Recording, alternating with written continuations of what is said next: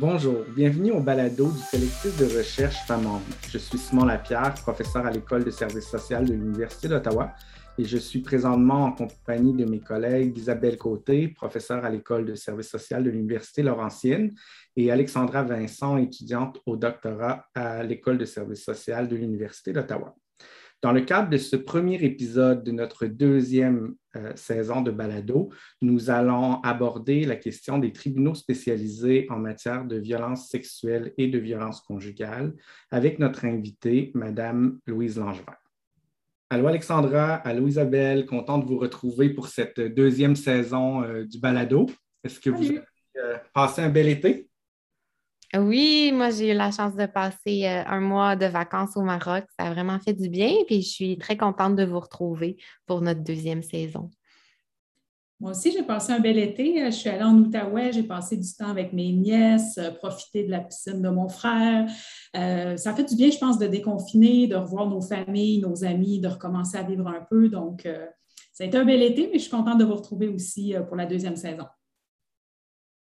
Super. Ben, moi aussi, j'ai passé un bel, un bel été, voyagé pas aussi, loin que, pas aussi loin que toi, Alex, mais je suis allé euh, dans ma famille aux îles de la Madeleine, puis ça a effectivement fait euh, beaucoup de bien de, décrocher un peu, puis de s'aérer un peu les, euh, idées. Donc, mais aussi, aussi bien content d'être, de vous retrouver aujourd'hui. Alors, Aujourd'hui, on aborde la question des tribunaux spécialisés en matière d'agression sexuelle et de violence conjugale pour les personnes qui n'ont pas totalement décroché au cours des, dernières, derniers mois et des dernières euh, semaines. Euh, on a entendu récemment l'annonce euh, du ministre de la Justice, Jolin Barrette, qui nous annonçait la mise en place de tribunaux spécialisés en matière d'agression sexuelle et de violence conjugale qui vont débuter par un ensemble de projets pilotes, mais qui, semble avoir bien l'intention d'étendre à la grandeur euh, de la province. Donc, c'est une, bonne nouvelle, je pense. Isabelle, qu'est-ce qui fait qu'on en, est, euh, qu'on en est rendu là aujourd'hui, qu'on doit mettre sur pied des, tribunaux spécialisés? Ben, en fait, quand on retourne dans nos euh, bons vieux ouvrages euh, qui ont été rédigés par les pionnières en matière de violence faite aux femmes, bon, je pense à Dana Russell, Bell Hooks, Catherine McKinnon, euh, dès, les années 70, début des années 80, elles dénonçaient déjà les lacunes du système judiciaire et, et, on voit à quel point les problèmes persistent. Puis je pense qu'avec tout le mouvement agression non dénoncée, MeToo dans les dernières années, où on a vu des femmes dont étaient des personnalités publiques qui ont ouvertement affirmé avoir été agressées, violentées et, plusieurs ont, nommé ne pas avoir porté plainte pour, plusieurs raisons. Et avec ces mouvements-là, ce qu'on a vu, je pense, c'est en fait, ça a été des vagues de dénonciation qui ont éveillé les consciences. Puis je pense que en tout cas, comme féministe, ça ne nous a pas tant surpris parce qu'on connaissait les statistiques, on, savait les problèmes dans le système euh, judiciaire, mais je pense que pour monsieur, madame, tout le monde, il y a eu une onde de choc. Puis, euh, certaines prises de conscience là, euh, quant aux raisons pourquoi les femmes hésitent parfois à aller devant les tribunaux en matière de violence, violence faite aux femmes. Et il y aurait évidemment une liste de problèmes à nommer, à dénoncer, puis je vais en nommer trois brièvement qui semble être assez généralisé quand on regarde à la fois les recherches, mais quand on écoute aussi le témoignage des victimes. Euh, le premier problème, c'est qu'il semble avoir un manque de confiance généralisé envers euh, les acteurs du système. Donc, on pense aux policiers, aux procureurs, aux juges. Euh, les femmes craignent ne pas être crues. Euh, elles craignent euh, de ne pas être bien accueillies, euh, d'avoir à s'identifier comme, comme victimes devant des gens qu'elles ne connaissent pas et qui ne sont pas toujours sensibles non plus à la question des violences faites aux femmes. Puis, on se rappelle qu'il n'y a pas si longtemps, en 2014, le juge Robin Camp a demandé à une victime pourquoi elle n'avait pas serré les genoux au moment de l'agression. Donc, c'est évidemment un commentaire qui a, qui a suscité un tollé, mais qui n'aurait jamais dû être prononcé de la part de quelqu'un qui aurait dû être mieux éduqué en matière de violence et, de trauma. Et c'est le genre de commentaire qui ne contribue certainement pas à mettre les victimes en confiance. Et évidemment, on sait qu'avec certains groupes de femmes, si on pense aux femmes euh, racisées, immigrantes, autochtones, euh, la méfiance envers le système, elle est davantage amplifiée pour, euh, pour les raisons qu'on connaît. Le deuxième problème qui revient fréquemment et qui perdure, c'est toute la complexité du processus. Euh, les femmes savent que d'aller de l'avant, ben, ce n'est pas une question de, semaines, hein. ça peut prendre des mois, voire des années.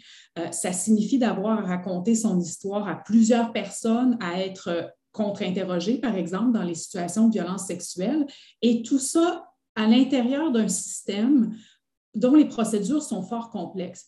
Et, et à la fois, on parle d'un investissement de temps et d'énergie qui est significatif, mais en plus, il n'y a pas de garantie au bout du compte. Donc, on peut ne peut pas s'attendre à ce que toutes ces démarches-là vont, vont, mener au résultat escompté. Puis on l'a vu, par exemple, dans, dans, le cadre du procès de Gilbert Rozon où la juge a clairement nommé ne pas croire la version des faits de l'accusé, mais que malgré tout, il persistait un doute raisonnable. Ça fait que même si tu vas au bout et même si tu es cru, c'est possible qu'au final, le résultat soit décevant pour ne pas dire extrêmement frustrant. Et troisièmement, un autre problème qui, perdure, c'est l'impact négatif des mythes et des préjugés qu'on a à l'égard des victimes de violences conjugales et sexuelles. Euh, mythes et préjugés qui perdurent dans le temps. Euh, le fait, par exemple, on entend toutes sortes de choses. Hein? Euh, le fait que les femmes font des fausses dénonciations pour se venger de leur ex, pour avoir la garde des enfants, les femmes veulent de l'attention, de l'argent, etc., ce qui est on le sait, complètement absurde quand on connaît euh, les statistiques, mais c'est des choses qu'on entend aujourd'hui. Et donc, les femmes, si elles décident d'aller dans ce processus-là, elles savent très bien qu'elles s'exposent à des critiques qui vont émerger de toutes parts. Et si l'agresseur est un conjoint ou un, un membre de la famille, bien, ça peut aussi impliquer euh, qu'elles vont être la cible de représailles. Et je ne peux pas non plus passer sous silence le fait que, euh, bon, on le sait, ces préjugés-là, ces mythes-là, ils nuisent, euh, ils nuisent aux victimes, mais il y a aussi des mythes et à l'égard des agresseurs qui sont paradoxalement à leur avantage. Fait qu'on pense souvent que, disons, un violeur, entre guillemets, ou qu'un batteur de femmes, euh, comme j'aime les appeler, sont des, des brutes qu'on peut facilement discerner. Et dans ce sens-là, combien de femmes se sont fait dire ça se peut pas qu'il ait été violent, c'est un bon gars? Et le genre de mythe aussi qui peut amener des enquêteurs à demander aux femmes, est-ce que vous êtes certaine de vouloir porter plainte? Est-ce que vous avez pensé à sa réputation? Et je pense à l'article qui a été publié dans Le Devoir l'an dernier où une adolescente de 17 ans dénonçait des, propos fort déplacés de la part d'un enquêteur de la Sûreté du Québec qui, entre autres, avait qualifié son agresseur de bon gars. Et ce qui revient un peu au premier problème, hein, un traitement des victimes qui accentue le manque de confiance envers le système. Fait que tout ça pour dire qu'il y a plusieurs problèmes. Et euh, c'est entre autres à partir de ça que euh, l'idée euh, de, lancer des tribunaux spécialisés a émergé.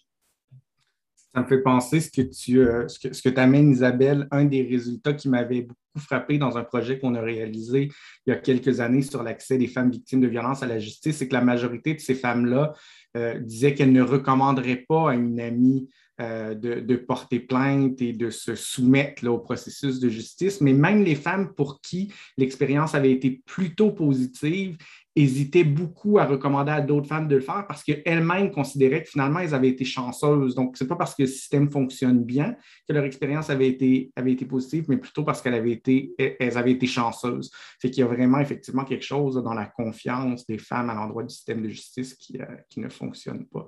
Mm-hmm. Et une, des questions que je me pose, puis on aura sans doute l'occasion d'en discuter plus tard avec, euh, Louise Langevin, c'est euh, la, mise en place des, tribunaux spécialisés au Québec va être des tribunaux en matière de violence conjugale et d'agression sexuelle. Donc, on combine les deux, ce qui n'est pas nécessairement le cas partout.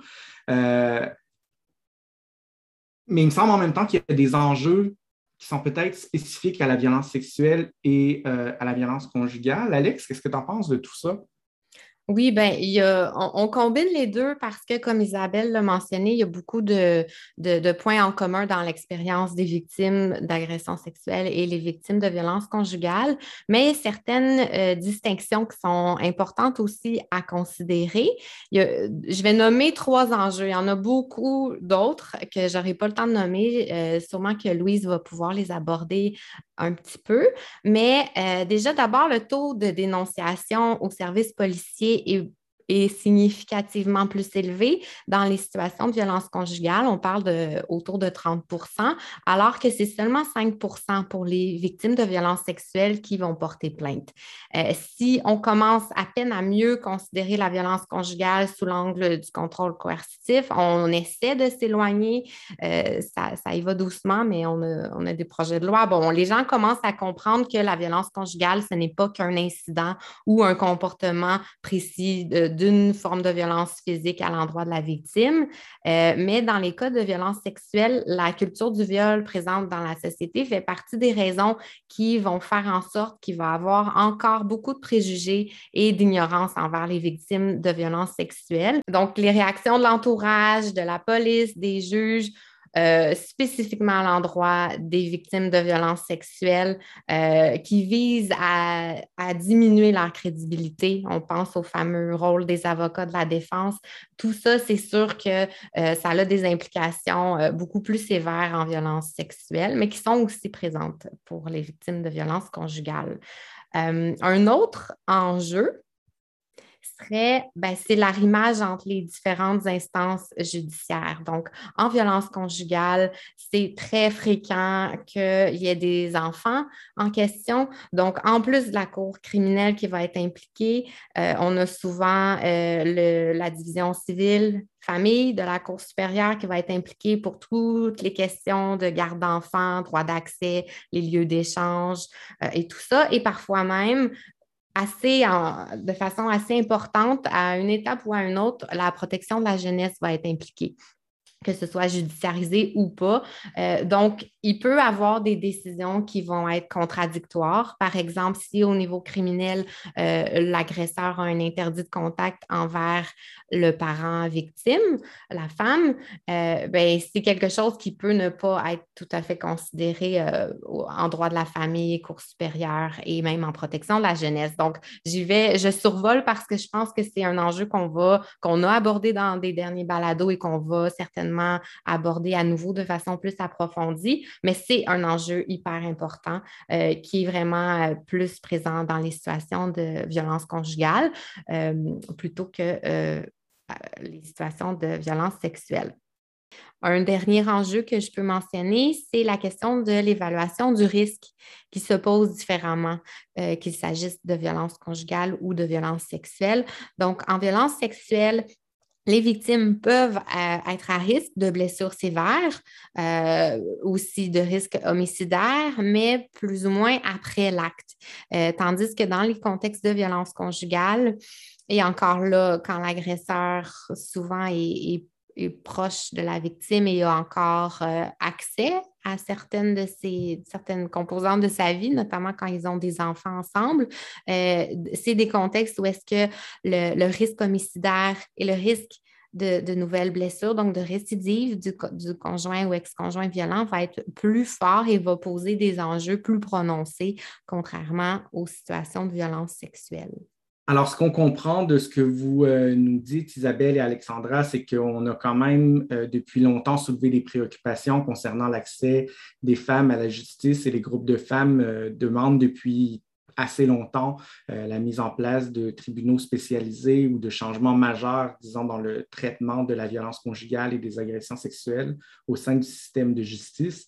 Mais je pense que c'est important quand on regarde l'émergence de, de ce projet-là de tribunaux spécialisés, euh, quand même de mentionner le, travail de deux comités plus récents qui se sont penchés sur la question. Il y a d'abord euh, le comité d'experts sur l'accompagnement des victimes d'agressions sexuelles et de violences conjugales, comité auquel euh, j'ai eu la chance de participer. Et dans le rapport intitulé Rebâtir la confiance qu'on a publié en décembre 2020, euh, ben, la mise en place de tribunaux spécialisés était certainement une des, recommandations fortes du rapport. et parmi les éléments qui étaient, étaient mis de l'avant dans le rapport, euh, c'était l'idée de vraiment placer les victimes au centre du processus judiciaire, euh, de s'assurer aussi qu'il y a vraiment une, formation euh, spécialisée pour l'ensemble des acteurs qui sont impliqués dans ce processus-là. Et il y avait aussi vraiment l'idée de l'accompagnement et du soutien aux victimes tout au long du processus, mais je dirais vraiment une intégration en fait de la dimension euh, psychosociale, donc soutien aux victimes, et de, l'aspect judiciaire des procédures. Donc vraiment une, intégration de ces, de ces différentes euh, dimensions-là. Et euh, ben, en fait, suite au dépôt de, de, ce rapport-là, le ministre de la Justice, Simon Jean Barrette, a lui-même euh, mis en place un, groupe de travail, en fait, qui, lui, euh, était, était, plutôt chargé d'évaluer la faisabilité de, euh, de la mise en place de, de tribunaux spécialisés en matière de violence conjugale et d'agression sexuelle. Et c'est vraiment les travaux de ce comité-là qui se sont, qui s'est appuyé en fait sur les recommandations du comité d'experts euh, qui, qui, a amené à, l'élaboration du projet de loi et euh, qui, qui, nous amène là où on est, euh, où on est aujourd'hui avec cette idée d'implanter de, des tribunaux et de débuter par des projets pilotes dans certaines régions du Québec. Alors, on est très, euh, très heureux d'accueillir euh, cet après-midi euh, Louise Langevin, qui est professeure titulaire à la faculté de droit de l'Université Laval. Louise, pour celles, et ceux qui connaissent ses travaux, s'est intéressée à beaucoup de questions qui touchent les femmes et la justice, les, droits, les droits fondamentaux, les théories féministes du droit, la question aussi de l'autonomie procréative. Mais je pense que quand on lit, euh, quand on lit ta description, Louise, moi, une des choses qui m'a frappé puis qui, euh, qui, je pense, illustre bien euh, l'ensemble de tes travaux, c'est, dans le fond, que tu analyses le droit comme un instrument de changement social pour les femmes. Je trouve que ça, que ça résume bien ta carrière comme, comme juriste et prof à l'Université Laval. Alors, merci d'être avec nous cet après-midi pour aborder la question assez complexe des tribunaux spécialisés en matière d'agression sexuelle et de violence conjugale, mais on va peut-être commencer avec une question simple ou relativement simple. Qu'est-ce que c'est un tribunal spécialisé? Parce qu'on en entend beaucoup parler, mais pour beaucoup de personnes, je pense que ce n'est pas très clair de quoi il s'agit. Donc, si tu avais à nous résumer, euh, qu'est-ce que c'est un tribunal spécialisé? Bien, merci d'abord de l'invitation, euh, Simon, pour euh, discuter de la question des tribunaux spécialisés en matière de violence sexuelle et violence conjugale. Un tribunal spécialisé, ça dit, il est spécialisé dans un domaine. Euh, on en a déjà des tribunaux spécialisés, vous en connaissez. Euh, moi, je pense ici au Québec aux tribunaux administratifs, ce qu'on appelait avant la régie du logement, mais qui s'appelle maintenant le tribunal administratif euh, euh, en matière de logement. Ça, c'est un tribunal spécialisé. Le tribunal, euh, sur les droits et libertés de la personne qui applique la Charte des droits et libertés de la personne du Québec, c'est un tribunal spécialisé. Il y a des tribunaux spécialisés en matière de lésions professionnelles et accidents du travail. il y a des tribunaux spécialisés en matière d'expropriation. Donc, euh, on connaît la notion de tribunal spécialisé avec des juges dédiés et un tribunal qui est spécialisé sur une question. Donc, c'est comme ça qu'on peut euh, résumer ce qu'est un tribunal spécialisé.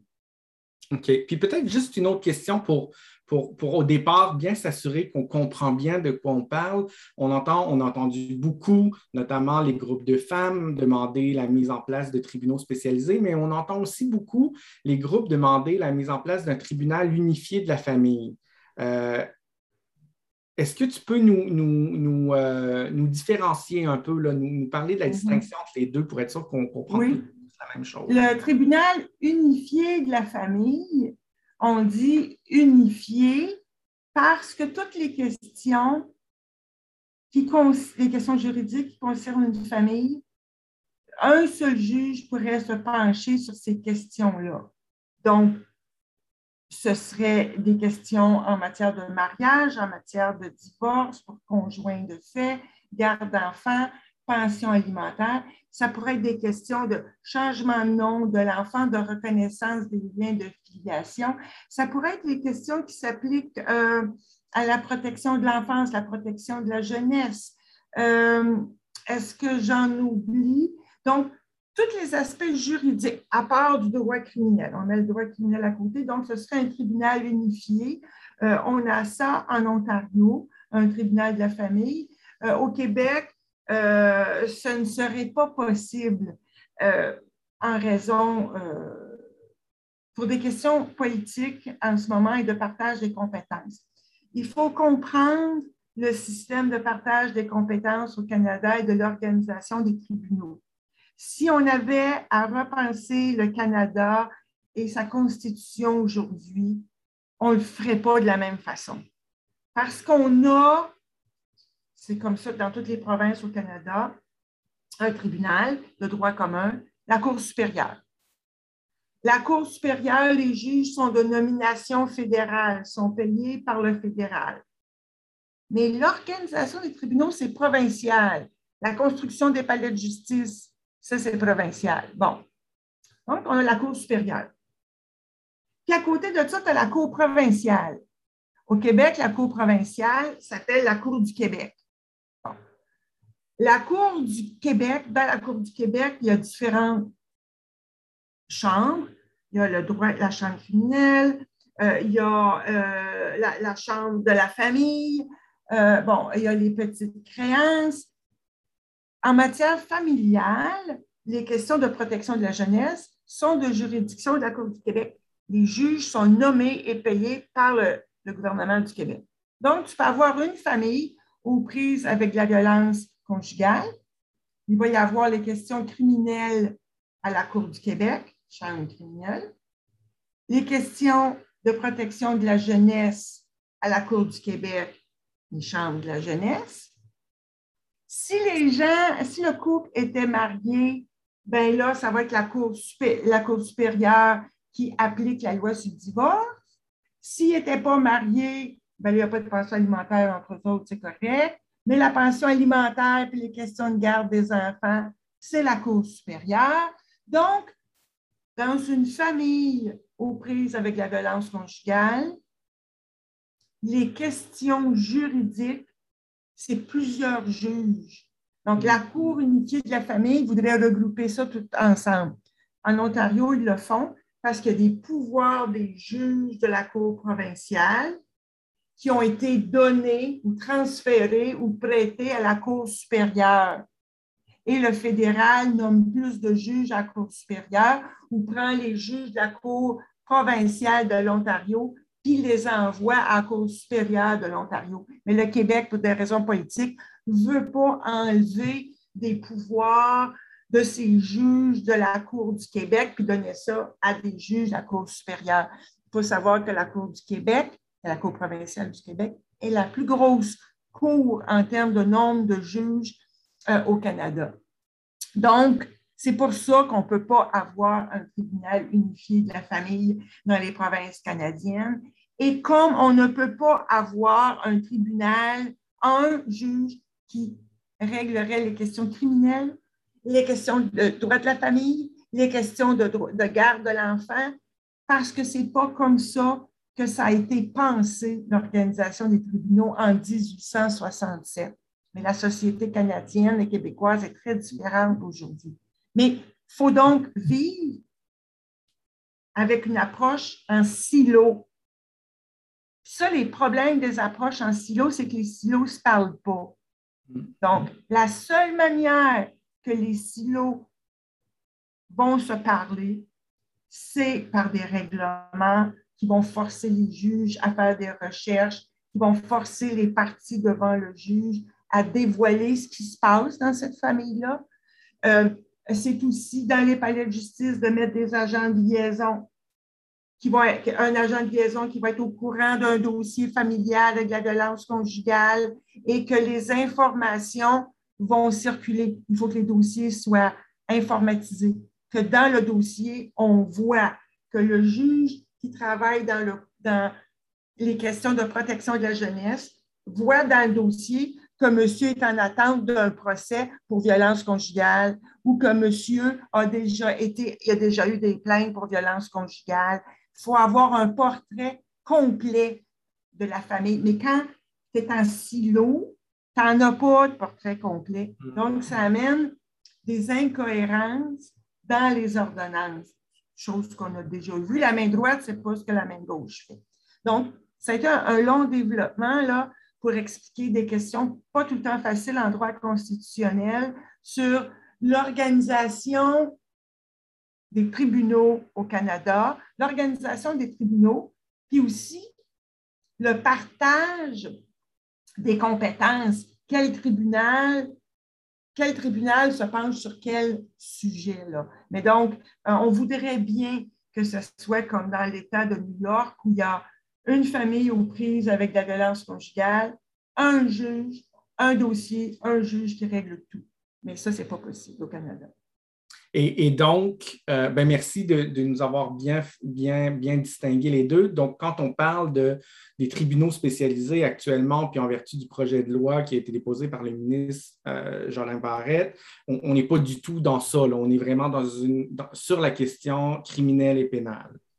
Oui, on est sur la question criminelle essentiellement avec euh, le projet de loi. Oui, seulement le tribunal va se pencher sur, sur l'aspect criminel de ce dossier-là, qu'il y a peut-être d'autres aspects, là, mais il va se pencher seulement sur la question criminelle. Tu as raison. OK, merci, euh, merci beaucoup. Euh, c'est quoi l'avantage de, mettre en place un tribunal spécialisé? Est-ce que est-ce que est-ce qu'on a des données qui nous montrent que c'est que c'est efficace, que ça fait réellement une différence? S'il y a des données, euh, bon, il y en a eu en Afrique du Sud, mais la société en Afrique du Sud ne ressemble pas tout à fait euh, à, la réalité canadienne et québécoise.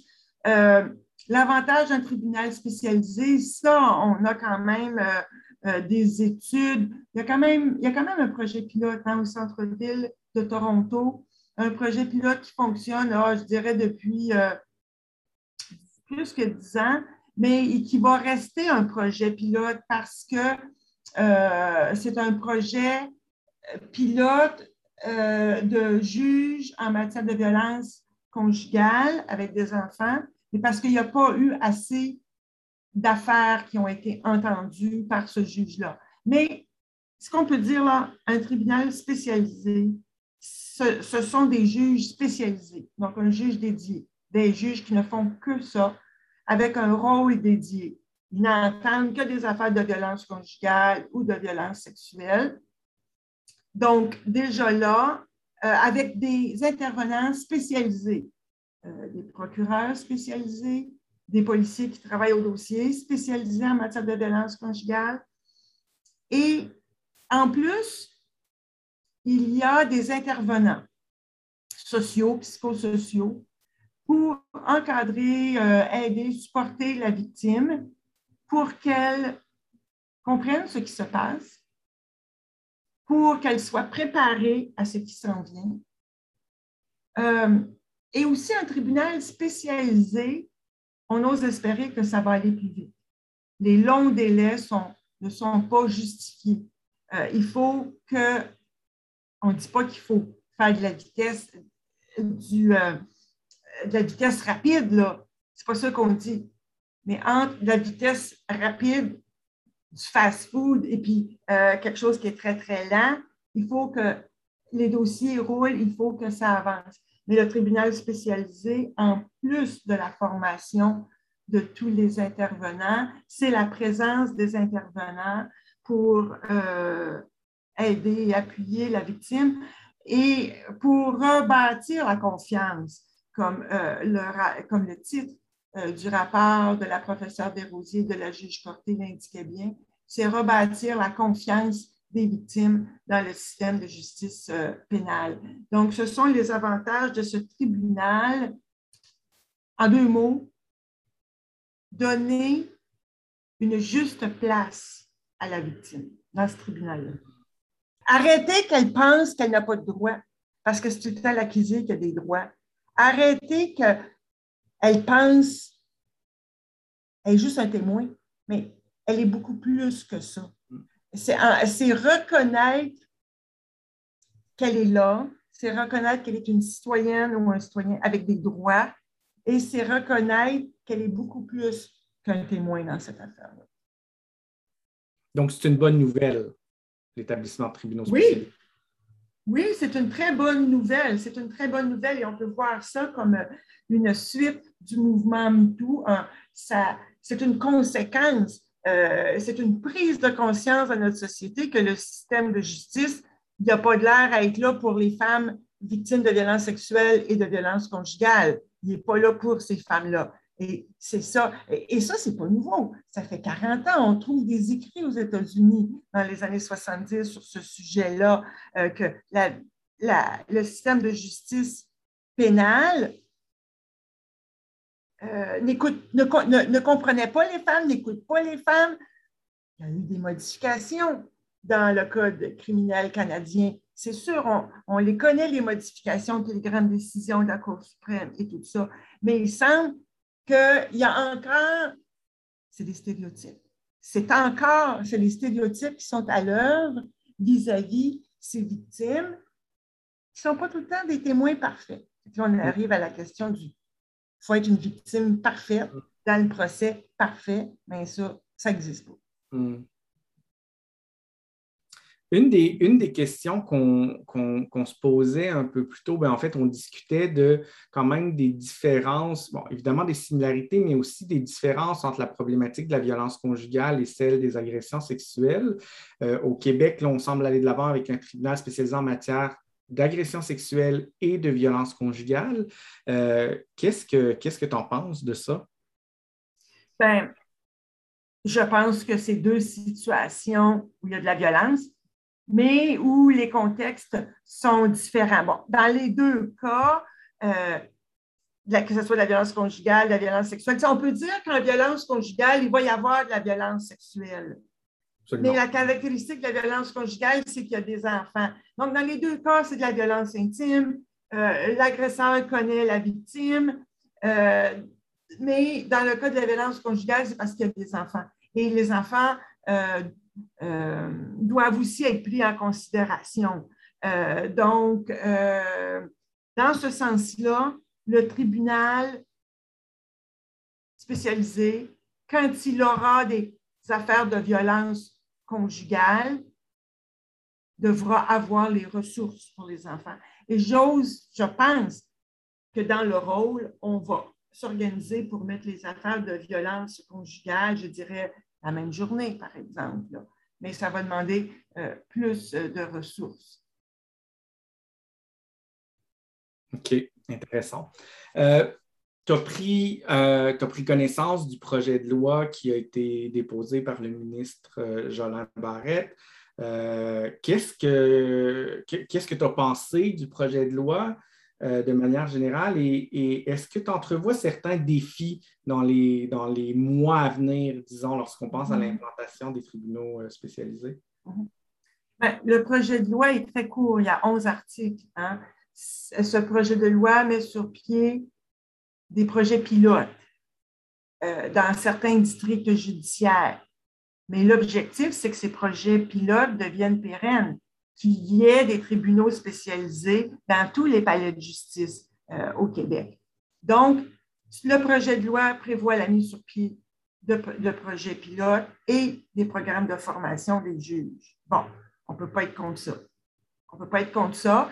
Euh, les défis, évidemment, ça va être les ressources matérielles, financières pour mettre sur pied ces tribunaux-là, même si ça ne demande pas la construction de nouveaux palais de justice, ça va demander l'embauche euh, de, services psychosociaux, de, travailleurs, de travailleuses, je pense à, des travailleurs, travailleuses, euh, des travailleurs sociaux, ça va demander plus de personnel euh, autour, du juge. Donc, il y a la question du financement, de la volonté politique et aussi de combien de temps ces projets pilotes seront-ils des projets pilotes. Ça va demander qu'on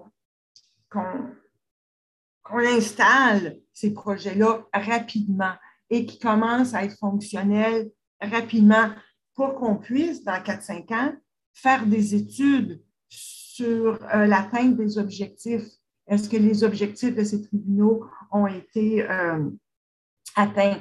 Mais ça demande aussi que les dossiers, toutes les, tous les dossiers dans ce tribunal soient informatisés, ce qui n'est pas le cas encore. Il faut que dès le début de ce tribunal des projets pilotes, que tous les dossiers soient informatisés. Euh, pour faciliter la recherche, mais aussi pour que les, que tous les juges qui auront à regarder le dossier aient de l'information à jour, de l'information claire. Donc, ça, c'est. Et puis aussi, une bonne coordination entre le ministère de la Justice et euh, la juge en chef de la Cour du Québec pour que le judiciaire et, est-ce que je dirais, l'exécutif euh, collaborent pour faire de ces projets pilotes des succès. Parlant de, parlant de la juge en chef de, la Cour du Québec, la juge Rondeau, euh, on, sait qu'elle a quand même euh, formulé certaines euh, réserves, disons, à l'endroit de, ce projet de tribunal spécialisé. Est-ce que là, ça, ça laisse entrevoir des difficultés encore supplémentaires en termes de la mise en œuvre de ces tribunaux-là au Québec?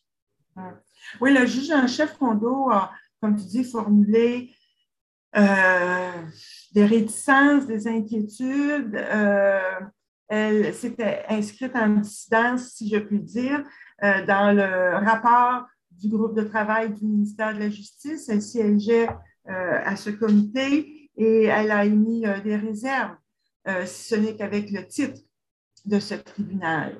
Et en même temps, on a appris la semaine dernière qu'elle met sur pied un rôle dédié. Est-ce qu'on peut appeler ça, elle ne veut pas qu'on appelle ça un tribunal spécialisé, mais elle met sur pied un rôle dédié? Un rôle dédié, c'est que des juges nommés, euh, des juges spécialisés auront, n'entendront que des affaires de violence sexuelle, que des affaires de violence conjugale, et elle dit qu'elle va voir ce que les tribunaux soient aménagés. Quand on dit aménagés, c'est des salles où les victimes et leurs familles peuvent s'installer, des salles un peu plus accueillantes, des salles d'attente plus accueillantes pour protéger euh, leur intimité, leur droit à la vie privée, pour pas qu'elles aient à faire face aux agresseurs. Donc, aménager les paliers de justice, elle dit qu'elle va avoir des agents de liaison qui vont travailler avec les euh, ressources du milieu, hein, avec euh, les services psychosociaux du milieu. Donc, euh, puis elle veut que les délais soient plus courts. Euh, donc, par, est-ce qu'on peut appeler ça une, initiative, par ce rôle spécialisé, euh, je pense que la juge en chef veut démontrer sa bonne foi. mais là, à ce moment-ci, on ne sait pas est-ce que le projet de loi qui met sur pied le projet pilote va être maintenu ou pas lorsqu'on regarde le projet que la juge en chef met sur pied. On ne sait pas s'il va y avoir parallèlement un tribunal spécialisé puis une espèce de rôle dédié. Est-ce qu'on peut avoir deux tribunaux comme ça? Je ne pense pas. Je ne pense pas qu'on peut avoir deux, deux fois la même affaire. Euh, donc, euh, je ne sais pas à ce moment-ci. Est-ce que le projet de loi va être maintenu ou pas avec ce qui vient de se passer avec la juge, euh, la juge en chef? On peut, on peut juste espérer que l'exécutif et le judiciaire collaborent pour, euh, peu importe le nom qu'on lui donne, mais qu'il y ait euh, des juges spécialisés qui, ne se penchent que sur ces questions et où la victime reçoit un encadrement auquel elle a droit. Oui, c'est ça, auquel elle a droit. Donc, ça, ce serait pour moi les, euh, les plus grands euh, défis. Et euh, il va falloir être capable d'évaluer, d'analyser ce qui se passe dans ces tribunaux-là si on veut que ça devienne pérenne et que ce soit efficace. Ben, merci beaucoup, euh, Louise, d'avoir, euh, de t'avoir euh, prêté à l'exercice et d'avoir répondu à toutes nos questions sur, sur les tribunaux spécialisés. C'était, tes réponses étaient fort intéressantes et éclairantes. Et tout ça, évidemment, reste à suivre et je suis certain qu'on aura d'autres occasions d'en discuter dans les, dans les mois et les années à venir. Oui, merci beaucoup pour l'invitation. Simon, et on va regarder ce qui va se passer du côté du Québec avec ce que la juge en chef veut mettre sur pied et ce que le ministre de la Justice veut faire avec son projet de loi. Merci. Merci beaucoup. Alors, Isabelle, Alexandra, une entrevue euh, super intéressante avec Louise Langevin. Mm-hmm. Euh, beaucoup d'éléments de réflexion, des choses à surveiller. Moi, je serais certainement euh, particulièrement intéressé à, surveiller les suites des négociations entre euh, le ministre de la Justice et la juge en chef de la Cour euh, du Québec pour voir un peu comment tout ça va, comment tout ça va, débouler et s'installer, puis euh, de voir aussi comment notamment la formation des, juges va se déployer, hein, par, qui ils vont être formés, comment ils vont être formés, et est-ce qu'ils vont vraiment avoir une, formation en profondeur à la fois sur la question de la violence sexuelle et sur la question de, de la violence conjugale. De votre côté, qu'est-ce que vous allez surveiller dans les prochains mois concernant les tribunaux spécialisés? Bien, moi, je me demande en fait, c'est où, euh, où qu'on va déployer euh, les premiers euh, tribunaux pilotes. Donc, ça va être dans quelle région, puis autour de quelle date. Mais surtout, comment est-ce qu'ils vont être évalués? Est-ce qu'on va s'intéresser à l'implantation? Est-ce qu'on va, est qu'on va sonder la satisfaction des victimes? Puis je pense que quand on déploie un projet d'une telle envergure, c'est bien de l'évaluer sous différents angles. Mais ça reste à suivre, donc quelque chose à définitivement surveiller. Euh, ben, les groupes de femmes ont bien accueilli le projet de loi, donc ça, c'est quelque chose que je, surveillais. Euh, il va rester à voir si euh, elles seront incluses par le gouvernement du Québec pour l'instauration du tribunal spécialisé et aussi est-ce qu'elles vont être incluses dans le processus qui va mener à sa création, mais aussi tout au long de l'implantation et au moment d'évaluer ses retombées. Donc, beaucoup de choses à suivre euh, certainement dans les, euh, dans les prochains mois. Ben, merci beaucoup, euh, Isabelle, Alexandra, et à bientôt pour un prochain épisode. Bye. Bye bye. Merci d'avoir écouté cet épisode du balado Femmes en vie. Nous vous invitons à nous suivre et à partager vos commentaires sur nos médias sociaux, Facebook, Instagram et Twitter.